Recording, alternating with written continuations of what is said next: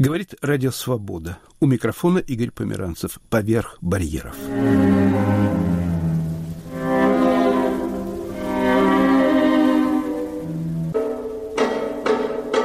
В конце февраля в Лондоне умер Александр Дольберг.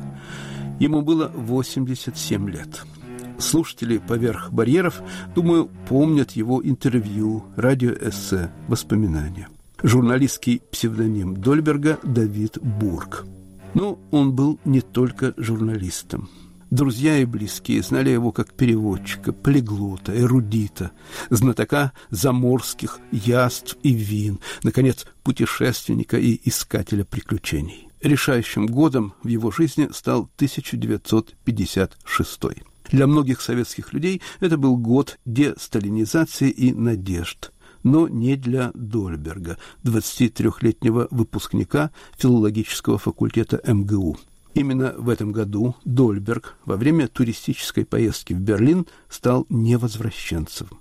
Почему? Грубо говоря, у меня было постоянное ощущение загнанности – и не свободы. Ощущение того, что придется сидеть. У меня были друзья, с которыми мы обсуждали самые разнообразные, недопустимые для, для обсуждения в то время вопросы. Было ясно, что вокруг нас ходят стукачи. Среди моих знакомых были такие люди, как Синявский и Даниэль.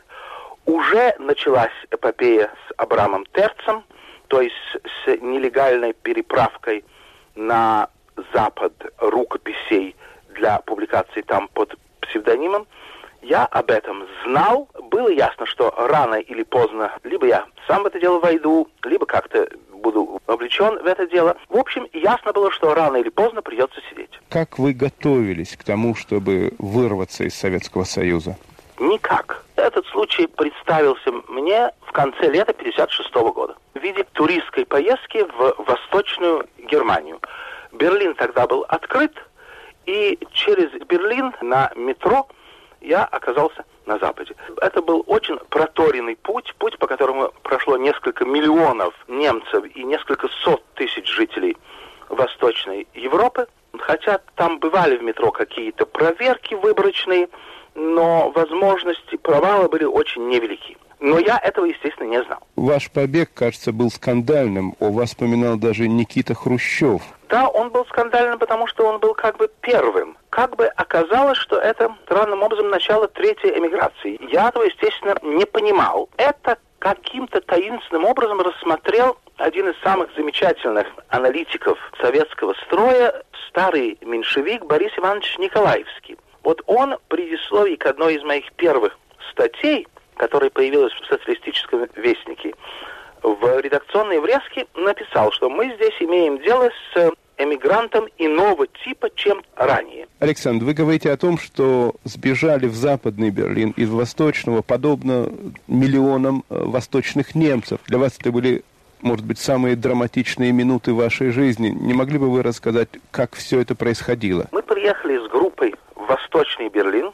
и у меня в Восточном Берлине были знакомые преподавательницы немецкого языка, старая немецкая коммунистка. Я ей привез из Москвы кофе. И я сказал руководителю группы, что я хотел бы к ней съездить и отвезти ей кофе. Он сказал, что он доведет мое желание до начальства и выяснит.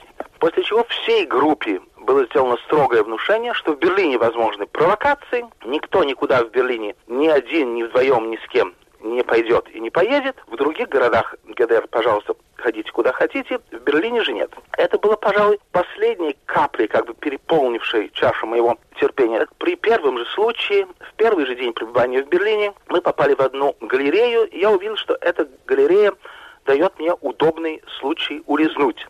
Галерея имела такую форму конской подковы. То есть можно было войти в один конец и выскочить в другой, так что это было не очень заметно. Что я и сделал. Я перешел через Александрплац, спустился в метро и поехал в направлении на запад. Я знал немецкий язык. Когда я проехал несколько остановок и по рекламам понял, что я на западе, я вышел из метро, поднялся наверх, стоял полицейский.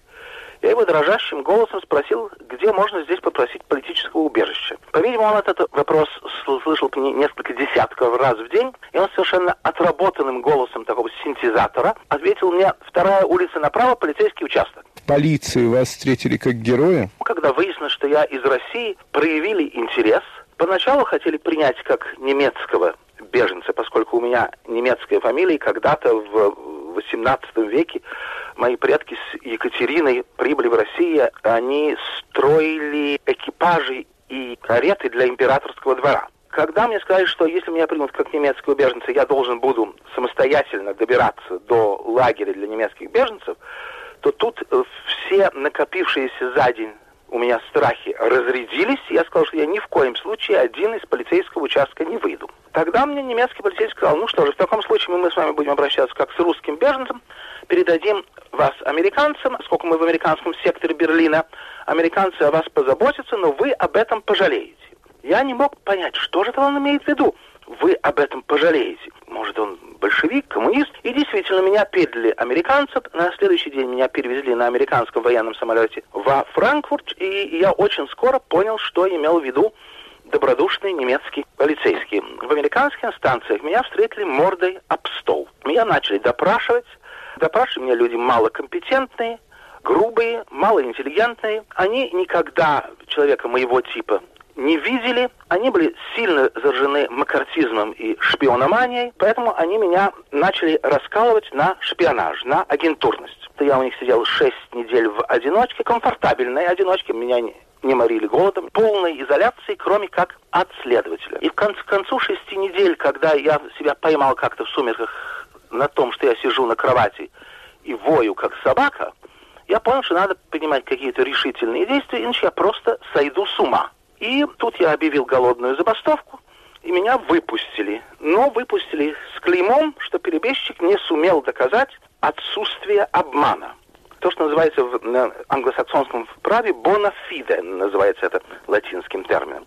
И вот это клеймо за мной тащится всю жизнь. Я потом достал по американскому же закону о свободе информации, спустя много десятилетий, достал кое-какие документы из Федерального бюро расследований. И там, в этих рассекреченных документах, это сказано черным по белому, так что это не мое воображение, не моя фантазия, а так оно в действительности и было. Самые первые допросы и то, что вас подозревали, как-то сказалось на вашей дальнейшей профессиональной карьере? Да, в частности, например, для меня был закрыт журнализм в тех учреждениях, в которых, собственно, только и был возможен русский журнализм, типа радиостанции «Свобода», типа BBC, потому что, естественно, что для того, чтобы получить там даже не место, а просто работу, нужно было получить добро от органов безопасности. А за мной тянулось постоянно вот это вот недобро от тех первых допросов у американцев. В конце минувшего и в начале нынешнего столетия Александр Дольберг, он же Давид Бург, был частым гостем поверх барьеров. Вот фрагмент с его участием из передачи «Британская мозаика». Средняя английская кухня – действительно, в отличие от средней французской или даже средней немецкой, низкого качества, все это пережаривается и переваривается. Это все подвергается чрезмерной термообработке. Слишком долго варят, слишком долго жарят. И надо сказать, что Англия является той страной Европы, где на еду в среднем люди тратят меньше денег, чем в какой-либо другой европейской стране. Это тоже о чем-то говорит. Существует известное высказывание какого-то остряка – кажется, 19 века, что французы живут как свиньи, а едят как короли, а англичане наоборот. Да, это высказывание, увы, верное. Англичане предпочитают вкладывать деньги в садик, в домик, в новые гардины, только не в еду. Единственное, где можно получить приличную английскую кухню, это в некоторых усадьбах, буквально дворянских усадьбах, где еще сохранилась определенная традиция, и, может быть, ну, очень немногих ресторанах. Что такое эта английская кухня? Это в основном жареное мясо, ростбиф, это определенным образом приготовленная рыба. Это, в общем, очень узкий набор, но отменно приготовленных блюд. А каковы кулинарные гастрономические традиции? Как ели Шекспир и его современники, елизаветинцы? Я спрашиваю об этой эпохе, поскольку это считается все-таки самая роскошная в культурном отношении эпоха в истории Англии. Шекспир и его современники по европейским масштабам того времени ели очень хорошо. Эта вот слава английской кухни продолжалась до середины XVIII века. Более того, когда во Франции открылись первые рестораны перед самой революцией французской в конце XVIII века, они назывались таверн англез, английская таверна. Гранд Таверн Англез вообще назывался первый ресторан, который открылся во Франции, если мне не изменяет память, в 1782 году. А дальше прошло вот что. Промышленная революция в Англии разрушила как крестьянский двор, так и усадьбу. И вот это разрушение традиционного быта привело к разрушению английской кулинарии. И весь XIX век прошел, в общем, под знаком такого вот распада и падения английской кулинарии, дойдя, видимо, до своего надира к началу нашего столетия, когда уже английская кухня стала предметом действительно насмешек всего остального континента. Но Англия не единственная страна, где произошла промышленная революция. В таких брутальных формах единственная страна, где полностью ликвидировано крестьянство как таковое, где его нету.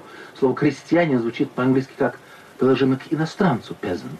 Английский земледелец называется farmer, фермер – и это совсем не то же самое, что крестьянин. Это, так сказать, сельскохозяйственный промышленник. Давид, я бы не рискнул вас назвать гурманом, но я, честно говоря, считаю вас отменным гастрономом. У вас есть свои любимые рестораны в Лондоне? У меня есть в Лондоне просто любимая кухня, это китайская кухня. Большинство ресторанов в лондонском Китай-городе, в Чайна-тауне, очень хорошие и недорогие. Но в Лондоне есть также и дорогие, хорошие рестораны. Это прежде всего рестораны братьев Ру, типа Таунт Клэр. Это французские рестораны. Они очень дорогие, много дороже, чем во Франции. И тем не менее никогда не достигают уровня ресторана такой же стоимости во Франции. Почему? Один Господь знает. Лондон – город космополитский. Это город космополитской гастрономии. А может ли выжить гурман в английской провинции? Нет, не может. То есть он не может выжить в качестве гурмана. Это совершенно исключено. Это просто несовместимая ситуация. Другое дело, что в Англии очень ценят хорошие вина. И во многих колледжах в Кембридже и в Оксфорде замечательные винные погреба. И люди себя компенсируют тем, что они пьют очень дорогие и хорошие вина. Бургундское и бордо. И едят хорошие сыры. Это, скажем, возможно.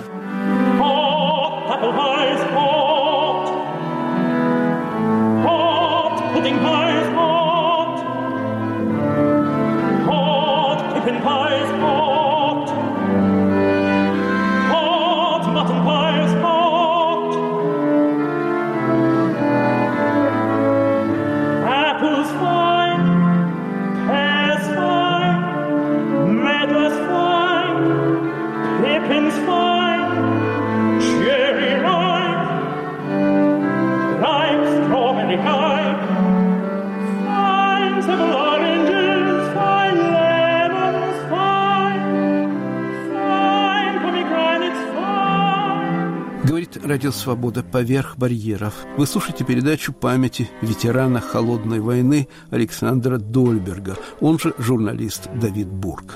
Дольберг умер в конце февраля в Лондоне. Ему было 87 лет. В 2003 году Александр Дольберг побывал в Иране. Когда он вернулся в Лондон, я предложил ему поделиться иранским опытом в рубрике «Красное сухое».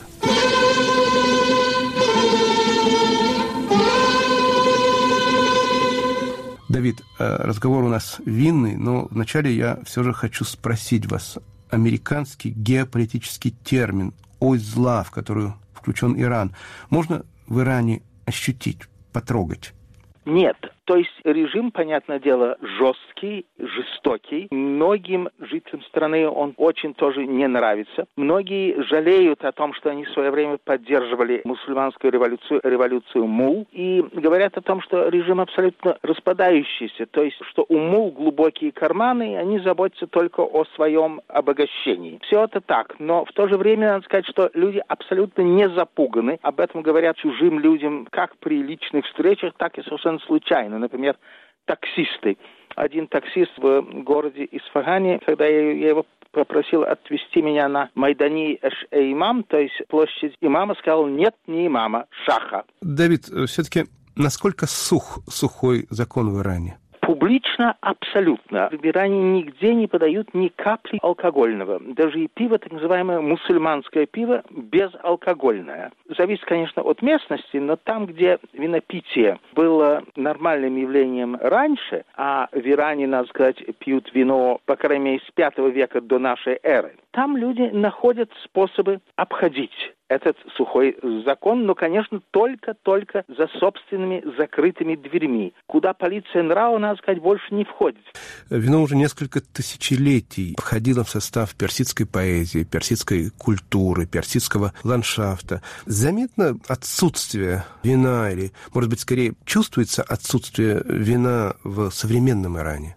Персидской культуре, надо сказать, вино играло вообще огромную роль. Начнем с того, что, скажем, что великие персидские императоры Дарий, Ксеркс спали на ложе, над которым возвышалась золотая скульптурная лоза с которой свисали гроздья винограда, изображаемые драгоценными камнями. Геродот докладывает, что в Иране существует совершенно особый способ принятия важных решений. Важные решения обсуждаются вечером за вином, когда люди пьяны, потому что люди как бы расслабляются, и внутренние их ресурсы изливаются наружу некоторым способом. Причем то, что обсуждалось вот вечером в состоянии подпития, записывается специальными людьми. И на утро уже на трезвую голову еще раз обсуждается. Если выясняется, что было принято правильное решение, то оно исполняется, а нет, так нет. Таким образом, это совершенно особое отношение к вину, как некому, если хотите, такому наркотику правды. А вы искали собутыльников в Иране? Вы нашли собутыльников? Сказать, что специально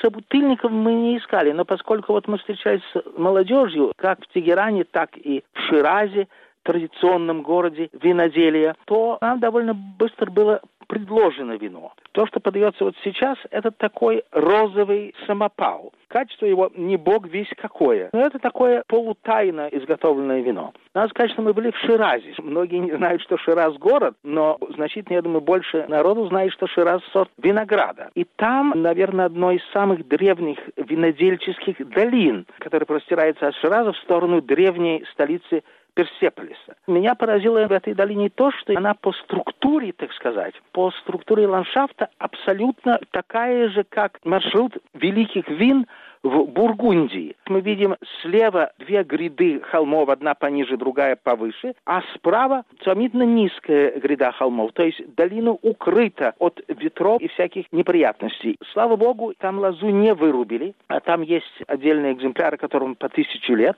а просто виноград, когда он созревает, продают за границу на винодельческие же цели. Ну, конечно, что-то остается себе и что-то делают. А вот в ваших встречах, вы говорите о молодых людях, в ваших разговорах за бутылкой вина был привкус криминала? Очень легкий. Тем более, что в Тегеране то, что мы пили, это было в основном не вино, а это была водка. Водочные настойки. Тутовая, айвовая, сливовая – причем все эти водки были армянского производства. Дело в том, что в Иране вообще, в частности в Тегеране, существует очень большая армянская община, несколько сот тысяч, если не больше миллиона человек. И им разрешают делать спиртные напитки для собственного потребления, без права продажи мусульманам. Ну, естественно, что в таком городе, как Тегеран, все приличные люди, вся интеллигенция имеет своих знакомых армян, которые поставляют эту водку. Давид, о чем говорили вы с вашими собеседниками? О чем говорили они? Что спрашивали они, выпив? Надо сказать, что они, выпив,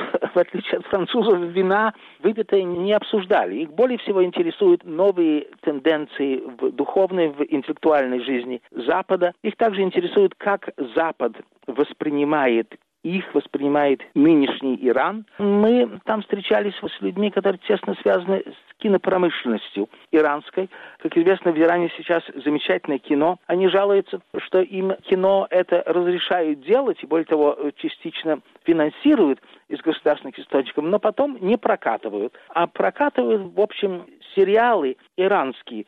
Секс, мордобой, то же, что на Западе, только на персидском материале. Когда-то Персия славилась замечательными белыми винами с привкусом ореха. Что можно сказать о качестве нынешних запрещенных вин? Сколько сортов вы попробовали? Мы попробовали два или три сорта. Белого не было совершенно. Оно называлось красным, но фактически было розовым. И надо сказать, что это не самое высокое качество, но это напоминает самодельные э, вина на Кавказе или в Молдове, типа вот Изабеллы. А, вот, допустим, у вас, британского подданного, э, в аэропорту на въезде или на выезде нашли бы бутылку вина. Чем бы это было чревато? Ну, на въезде там просто стоит плакат, что в Исламскую республику Иран категорически запрещен ввоз наркотиков и алкоголя и что если у кого есть, немедленно сдать. Что было бы, если бы нашли на выезде, я не знаю. Впрочем, на выезде там и не проверяют. А вот выпивая, вы чокались, вы произносили тосты? Вполне нормально. Дело в том, что ведь интеллигенция там очень вестернизованная. Мужчины вообще не только интеллигенция, но и простой народ носит обычную западную одежду, совсем не как в Афганистане. Женщины носят хиджаб, то есть они закрывают голову так, чтобы не были видны волосы, и до щиколоток такой черный плащ. Но лица не закрывают, а дома они все это, естественно, сбрасывают и ходят в обычной западной одежде. Вы пили не только с мужчинами, вы выпивали и с женщинами? Да, да, хотя традиционно, мы были там в деревне, и женщины там традиционно за стол не садятся. Более того, женщины готовят еду, и когда была принесена еда, я сначала подумал, зачем же столько? Потом я смотрю, мы, мужчины, едим, а они сидят вместе с детьми в углу, нас смотрят. И только когда мужчины, а также почетный мужчина, моя дочка, иностранка, поели, только тогда они сели есть стало сразу понятно, что всего съедать не надо, надо оставлять женщинам и детям. Но это вот такой традиционный способ. Нормальные, образованные, интеллигентные люди в городах, в общем, себя ведут более, скажем, по-западному, чем даже, скажем, в Грузии. То есть женщины едят и пьют за столом с мужчинами. У меня последний вопрос, он не имеет прямого отношения к вину. У иранок, у персиянок репутация красавиц. Вот ваши встречи подтверждают эту репутацию? Да, в значительной степени, да. Там молодые девушки очень-очень красивы. И изумительные, конечно, изображения их на фресках, скажем, 16-17 веков. Между прочим, в некоторых местах сильно поврежденных во время исламской революции, просто их изрезали. Особенно женские лица и почему-то изображение цветов. Потому что эти фрески, хотя они сделаны по распоряжению мусульманских государей воспринимались радикалами, революционерами как нарушение запрета на создание человеческого образа.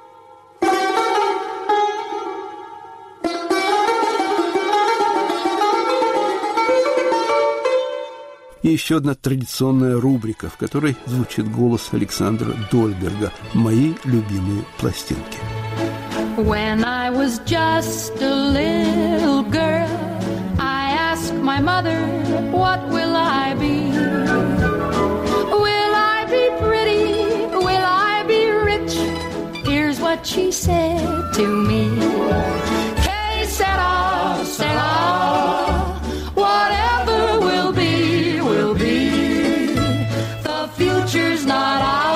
Que sera, sera. Музыка ничтожная, но каждый раз, когда я ее слышу, я вздрагиваю. А дело было так. Осенью 56 года я как бы выпал на дно, на социальное дно тогда еще послевоенной Западной Европы.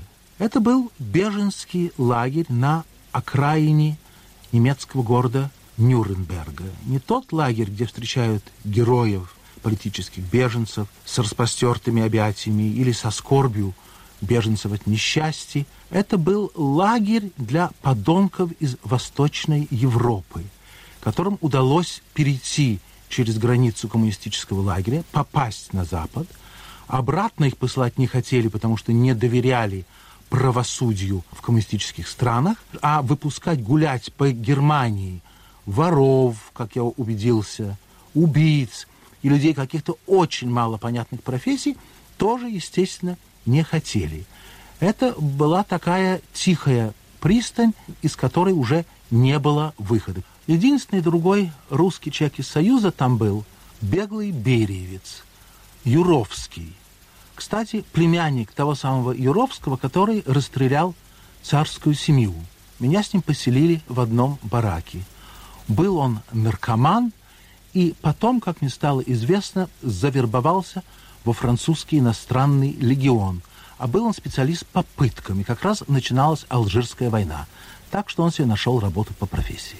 А попал я туда вот как. За несколько недель до этого я перешел из Восточного Берлина в Западный попал в американский сектор. А поскольку попал в американский сектор, то меня решили допросить в американской разведке. Взаимопонимание у нас не вышло. Я им толковал про брожение интеллектуальное после 20-го съезда партии, они меня просили рассказать, в какой школе, как они говорили, НКВД я учился. И меня списали, списали в этот лагерь. Это была та осень, когда как раз вошла в моду эта песенка – да к тому же еще вот с таким припевом «Кесера сера», что будет, то будет. И все время она неслась из громкоговорителя над этим лагерем, пока не прошло несколько недель, не нашел меня хороший нормальный человек и не извлек меня оттуда.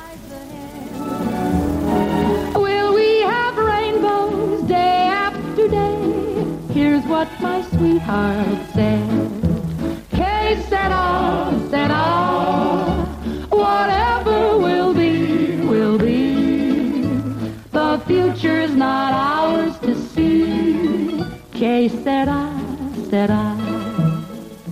Во время моих эмигрантских скитаний в Париже я познакомился случайно с э, совершенно замечательным человеком Алешей Дмитриевичем, собственно, с целой семьей парижских цыган Дмитриевичей и их приятелем или даже родственником Володе Поляковым. Это были последние русские цыгане. Надо сказать, что я всегда очень любил цыган и цыганщину. Я жил недалеко от театра «Рамен» в Москве и бывал на всех спектаклях этого театра. Но это была другая, легендарная цыганщина. Это была дореволюционная цыганщина. Это была цыганщина не свободы, а воли. В этом было такое дыхание, такая невероятная открытость, которая в более такой фольклорной, этнической цыганщине театра «Рамен» в мое время – не было. И в то же время это была очень русская цыганщина. Дмитриевичи не пели по-цыгански, они пели только по-русски. Это была середина 60-х годов, и они пели в довольно роскошном французском ночном клубе «Буат де Нюи». Но когда я с ними познакомился, они сказали, что я больше туда не ходил, денег зря не тратил, а они будут петь для меня и для моей подружки просто так, в ночном кафе. Мы с ними вели долгие-долгие разговоры. Они рассказывали мне про Аргентину. Они долго скитались по аргентинским пампасам почему-то. Это им напоминало русские степи. А меня они как-то очень страстно выспрашивали о России. И песни их были э, эмигрантскими цыганскими песнями, где была трагедия, жесткость и простота эмигрантских скитаний.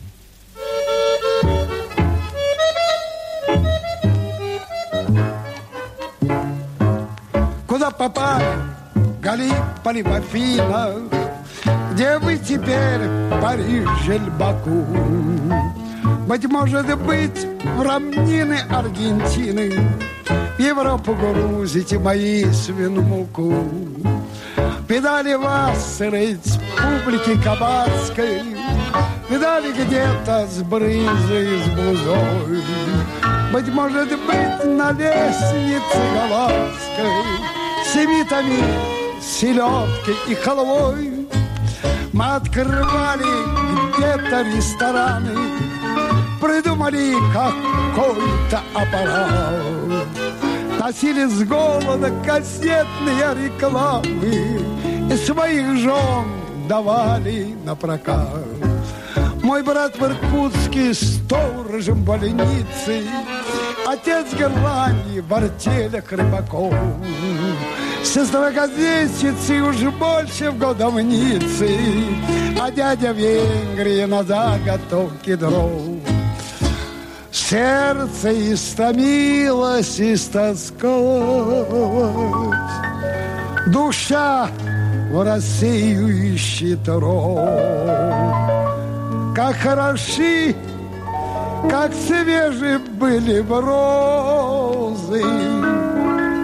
Моей страной мне брошены были в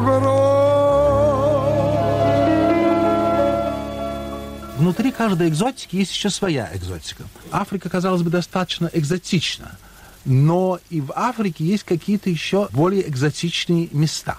Вот одним из таких самых удивительных и экзотических мест является Бенедиктинский монастырь в Сенегале. Это настоящий монастырь со всеми монастырскими правилами, а с другой стороны, это очень африканское заведение. И молитвы там читаются по-африкански, и месса сопровождается там-тамами. Монахи все африканцы. Вся внешняя сторона оформления церкви абсолютно африканская. Какие-то африканские ковры, резное дерево. И вот это вот сочетание европейского и даже средневекового распева и африканского придает всему этому совершенно удивительное очарование.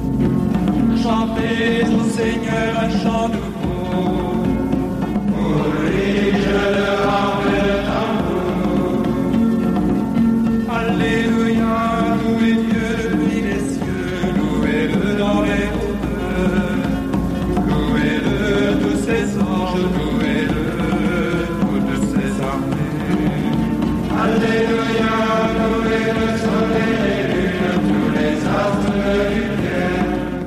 Вы слушали передачу памяти журналиста Александра Дольберга. Он умер в конце февраля в Лондоне в возрасте 87 лет.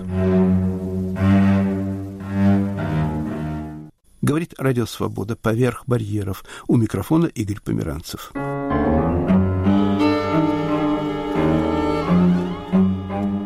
Радиоантология современной русской поэзии. Стихи Евгении Риц поэтесса родилась и живет в Нижнем Новгороде. Публиковалась в журналах «Новый мир», «Знамя», «Октябрь», «Новое литературное обозрение», «Воздух» и других. Автор двух сборников лирики.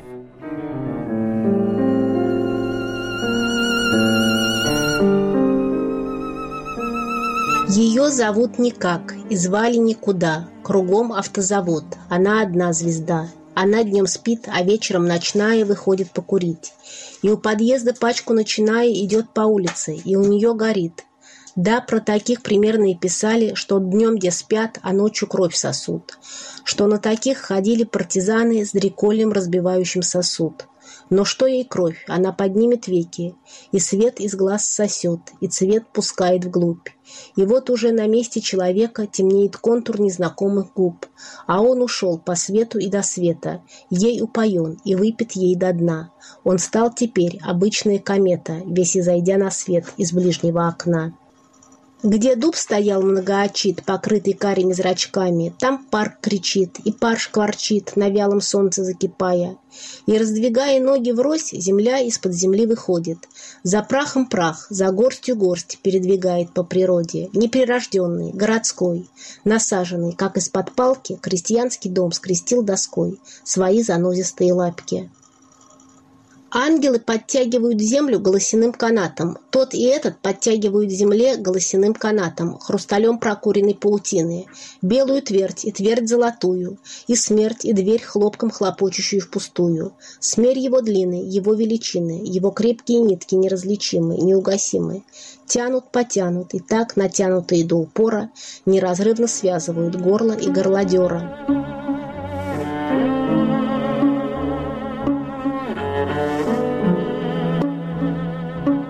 Тело – труба, и далекие льды в заостренном теперь глазу будет видно с испода, как белый дым, и как серый дым и мазут. Ни о чем не печалься, асфальтоукладчик на исходе осенних сил. Под землей не видно, не видно и над землей шерстяного парка один настил и другой трикотажный слой. Смой со лба и сотри с руки эту птицу, летя на юг. Она делает в небе круги, круги, это все ближний круг. Это все, говори себе, не стоит и не стоит, и нога завязнет, как вязнет дно. У тебя в глазу молодой и наивный стыд пересыплется на зерно, перепреет на воздух и на покров, упадет не позже, чем середина дня. Вся покрытая коркой маслов и слов будет выбрана из огня. Вынимаешь из воды, скажем, 900 осколков кораблей. Раскладываешь рядом с пляжем те из них, которые светлей. Строишь дамбы, мосты, дороги, распускаешь по ним молву. Свет далекий и недалекий всюду брызгает наяву. Он еще не дерево, но отросток, или, скажем, еще побег. Сквозь почти непечатный воздух и еще не зачатый снег. В корневой его сетке верткой развивается не душа, а ничем не живой, не мертвый, всем сияющий по дешах. У него есть вазир и ваза, и красавица полных чаш, там, где дым достигает мяса, в подведенных углем очах. А полные и медленные люди идут красиво, словно элефанты, такие отличимые в толпе. Их огибает легкое пространство, старательно и бережно касаясь. Сравнительная дальность расстояний выходит за окраину зрачка. Когда бы я была твоей царицей, вся во плоти и плоти за границей, то я бы также вдумчиво дышала, с одной рукой застывшей, как держава, с пакетом в такт качающимся справа. А воздух из холодных белых прядей качает всех, не глядя, кто велик, и в небесах колышется язык, торжественный, как на параде.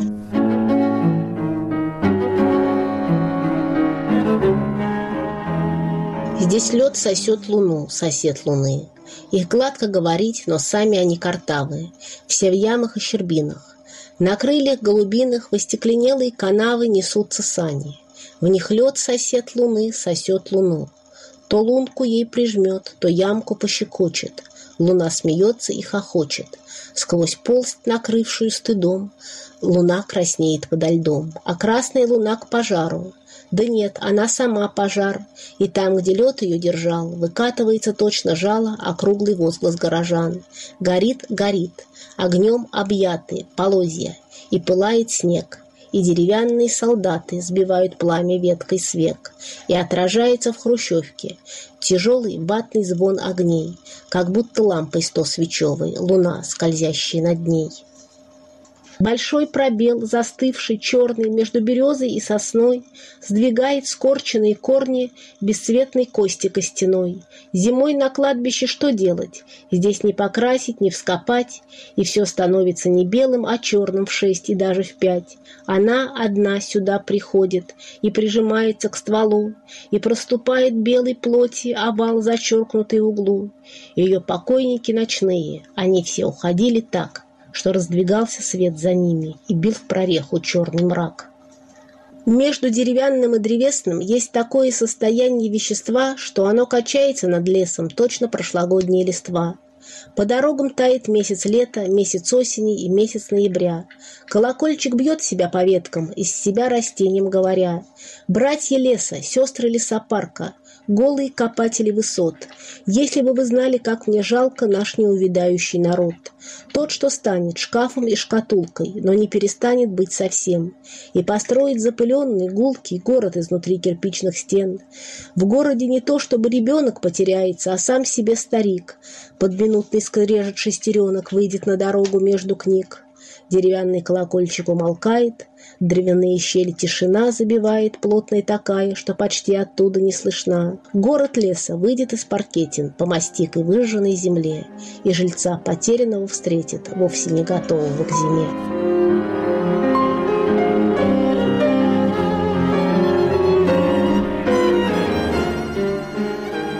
Стихи Евгения Риц в радиоантологии современной русской поэзии.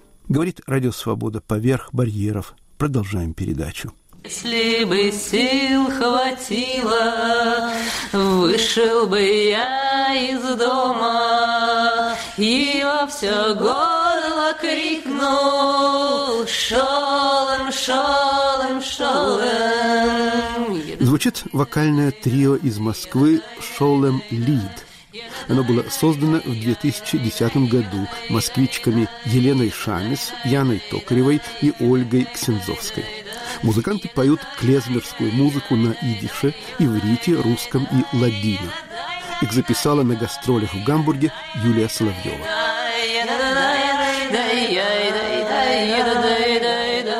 Это процесс, это вот такой акт, в котором все участвуют, такой сейшн, часть жизни. Не то, что вот все сидят, вышла певица, спел. Такое тоже, конечно, бывает, но все таки это не то. В хоре очень важно, чтобы никто так сказать, не торчало, чтобы все голоса сливались. Тогда будет действительно красиво. Вот. То есть там каждую индивидуальность голоса стараются убрать способом там звукоизвлечения, таким куполом, там, я не знаю, вот Здесь совершенно наоборот. Индивидуальность это очень здорово, это самое вообще главное. Потом в хоре поют по нотам. Шаг влево, шаг вправо это вообще неприлично. Тональность изменить вообще невозможно, просто неприлично. И там, когда я стала заниматься фольклором, мне уже кажется, что народная там песня в обработке хора, которая может иметь очень большой успех, вот на концерте это «Бесовка», такая веселая песня русская, допустим, вот мы пели, мне кажется, что в ней ничего нет уже. В ней вся душа вот ушла. Ну, просто показывают, да, как- как-то вокально можно представить там какая-то идея, аранжировка, но для меня это вот уже она мертвая. Ingen förstår, ingen förbröd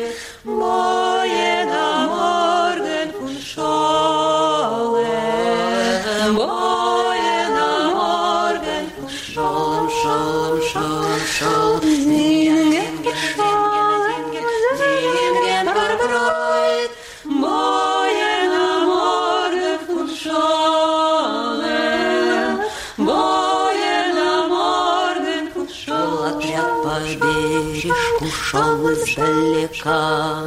Ломиралы прилезай, ломиралы диген, кто миралы прилезай, ломиралы диген. Ломиралы батарацкие, мы за новый мир. Сейчас идет под знамен красный командир. Эй, красный командир,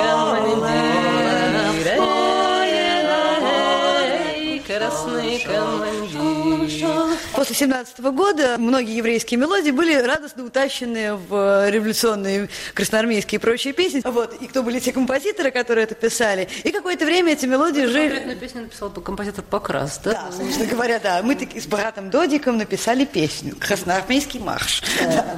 А сейчас, соответственно, еврейские музыканты забирают обратно то, что было утащено.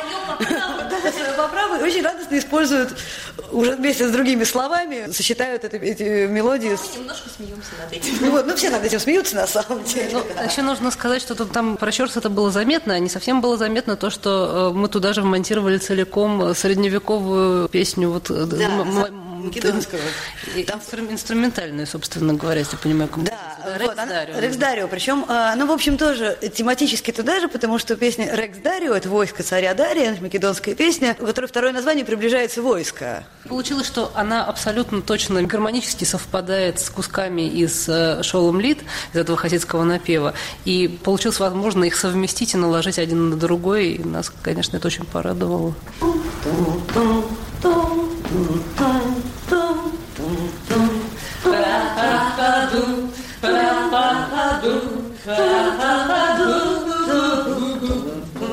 Эта песня Женя Лопатник. Это солистка харьковской группы Харьков Клезмер Бенд, певица, композитор и автор оригинальных слов на идише. Первая фраза музыкальная, которая пришла ей в голову, была вот это вот про папабу как раз.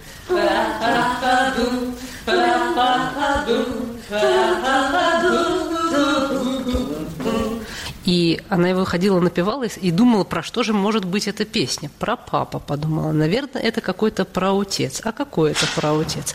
И вот она вспомнила, что есть вот легенда про э, Моше, что у него было плохо с дикцией. В принципе, понятно, что в Писании есть, там он жалуется, что как я и косноязычен, да, и на это есть народный домысел такой, что Моше воспитывался во, во дворце фараонов. В какой-то момент пришли к фараону маги и сказали, что от этого ребенка будет много зла, и нужно его срочно уничтожить. А фараон его пожалел и сказал, ну давайте проверим, умный он или глупый. Если глупый, то пускай живет, а если умный, туда придется умертвить. И дали ему на выбор два блюда, на одном лежало золото, на другом горящие угольки. И Моисей, как ну, маленький еще ребенок, он потянулся, конечно, к золоту, потому что он был умный довольно ребенок, но Бог отвел его руку и схватил горящий уголь и засунул его в рот. И решили, что, ну, конечно, глупый. Но понятно, что с тех пор у него с с было довольно плохо, действительно. Про Папабу это вот, вот, вот, вот он вырос и пытается, значит, до евреев донести слова Бога, а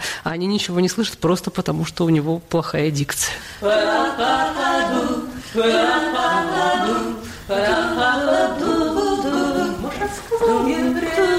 Айда за мной, прочь из Египта к земле иной. Маша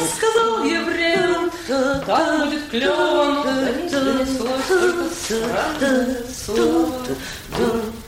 Говорит Радио Свобода. Поверх барьеров. Вы слушаете передачу с участием московского вокального трио «Шолем Лид».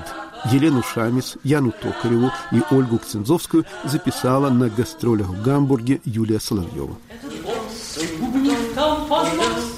Кажется, предлагают всерьез и в тьму таракань пилить за каким-то заикает дни напролет. Вперед и вперед, меж жарких песков, бессменных мостов, про еврейскую музыку шутят, что для того, чтобы играть еврейскую музыку, надо вначале очень долго учиться играть ритмично и чисто, а потом еще дольше учиться играть не ритмично и как бы грязно, условно так в кавычках мимо нот, но это не так, там как бы интервалы вот чуть-чуть другие, там чуть-чуть выше, чуть-чуть ниже, вот это дает и окраску свою, но это очень трудно. Есть-то естся, спать то спится, что делать, когда не молится? Есть-то естся, спать-то спится, что делать, когда не молится? Я-да-дай, дай, я-да-дай, дай, дай-дай, я-дай, я-да-дай, я-да-дай, дай, я-да-дай, дай, я-да-дай, да-дай, дай. Вот сидят люди в субботу за столом, им нельзя играть на инструментах, а петь можно. Вот они сидят, там, например, есть тишниган, когда сидят и аккомпанируют ударами по. Замечательно. Запели все в разных тональностях. Гениально, гениально. Вот, вот например, Тишниган такой. Значит, вот они сидят и поют, и понятно, что там кто-то лучше знает эту мелодию, кто-то хуже, а кто-то учит сейчас ее, сидя вместе с остальными поэтами. Возникают вариации небольшие. Кто-то чуть-чуть раньше начал, кто-то чуть-чуть позже. Это не полифония в привычном там, да, европейской классической музыке. Это рождается, это деторфония, да, это рождается здесь и сейчас. Вот если я правильно понимаю, то также негритянская народная музыка устроена Нормальная ситуация для народной музыки, да, когда да, есть да. люди, которые поют мелодию, а все остальные ну, высказываются на эту тему в процессе. Если бы сил хватило, вышел бы я из дома и во все горло крикнул «Шолом, шолом, шолом!» Еда-дай-дай-дай-дай, еда-дай-дай-дай-дай, еда-дай-дай-дай-дай-дай, еда-дай-дай-дай,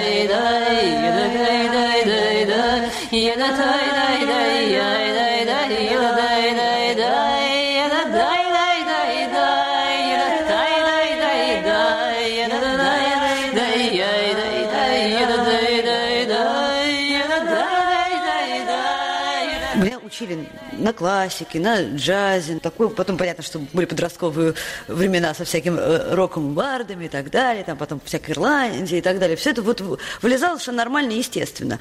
Просто ну, дома не было ничего. Какой-то момент была какая-то пластинка, которую как-то вот одна. И, честно говоря, я не очень поняла, в чем там дело, когда мне там было лет 10. Я так эту пластинку не нашла, подозреваю, что что-то было такое, это прилизанное, скорее всего. Вот. А потом наступил момент в жизни просто, когда вокруг стало это появляться, там знакомые, там друзья, там еще кто-то, кто-то что-то напел, кто-то что-то показал, кто-то на концерт позвал, но вот как-то, ну вот само стало всплывать. Вот мама у меня до сих пор морщит нос, правда, сходила на один наш концерт и сказала, ну ладно, ничего, мне нравится. У нас не очень смешно какой-то момент формулировка возникла, что у нас не у обеих национальное самоопределение исключительно по музыке. Мама, не имея никаких грузинских корней, топает ногами и говорит, что она их найдет обязательно, потому что вот как слышит грузинскую музыку, так сразу вот крышу ловит. Корневеет. Да, корневеет, да. Вот, вот мы с ней смеемся, что, видимо, у нас с ней разные музыкальные корни.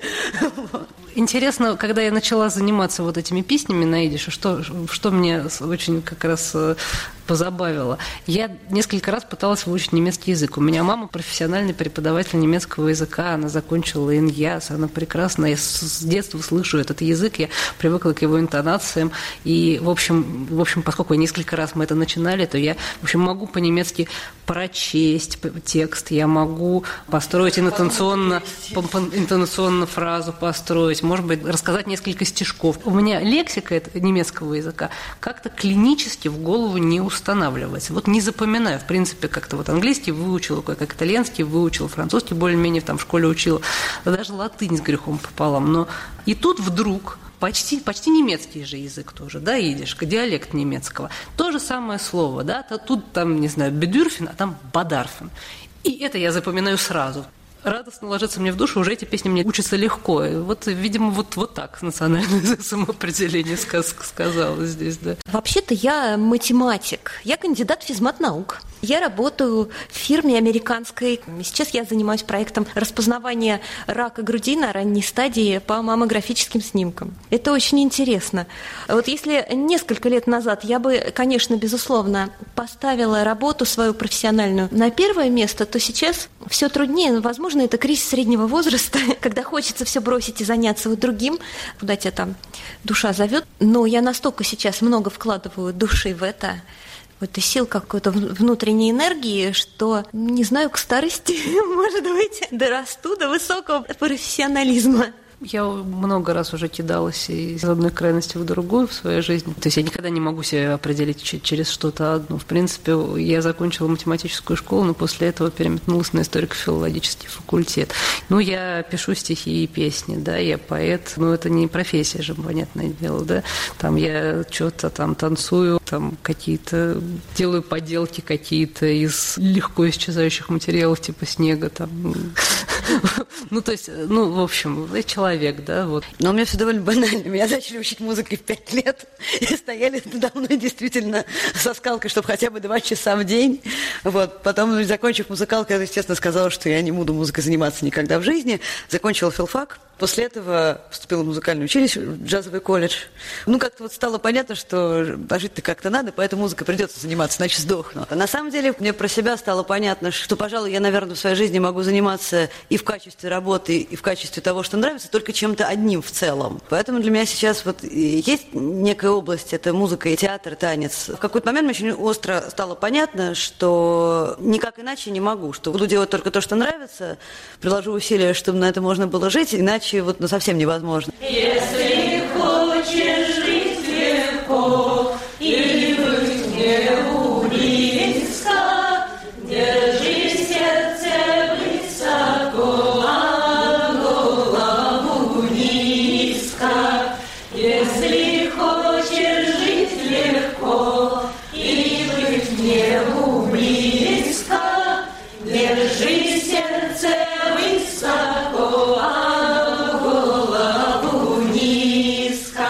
Московское вокальное трио «Шолем Лид». Елену Шамис, Яну Токареву и Ольгу Ксензовскую записала на гастролях в Гамбурге Юлия Соловьева. Режиссер этого выпуска «Поверх барьеров» Наталья Аркадьева подготовил и вел передачу Игорь Померанцев. Подкасты «Радио Свобода» слушайте даже там, где нет радиосигнала – Скачивайте бесплатно на сайте свобода.орг, а также в iTunes, Podster.fm и SoundCloud.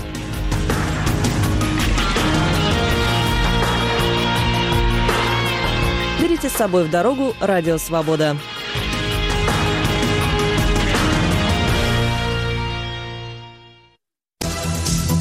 Говорит и показывает Радио Свобода. Это программа «Лицом к событию». Здравствуйте. У микрофона Елена Рыковцева. Лидеры общественного мнения под огнем ведущего Радио Свобода.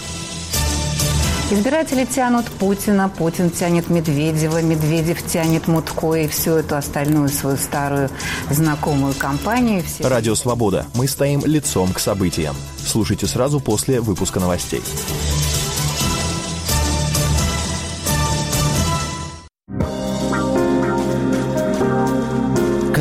Вам представляется будущее России? Не знаю. Безоблачным оно вряд ли будет, мне кажется. А загнали просто людей в такой тупик. Молодежи работать негде. Пенсионерам жить не на что. Пенсия минимальная. Пособие для детей от полутора до трех лет никаких, 68 рублей. Нету будущего страны. Будущее будет еще лучшим, но и сейчас считаю, что у нас все замечательно. Я не настолько считаю себя оптимистом, но все-таки хочется надеяться на лучшее. На данный момент ситуация не настолько оптимистичная и воодушевляет. Да что-то как-то страшновато. Радио «Свобода». Глушить уже поздно.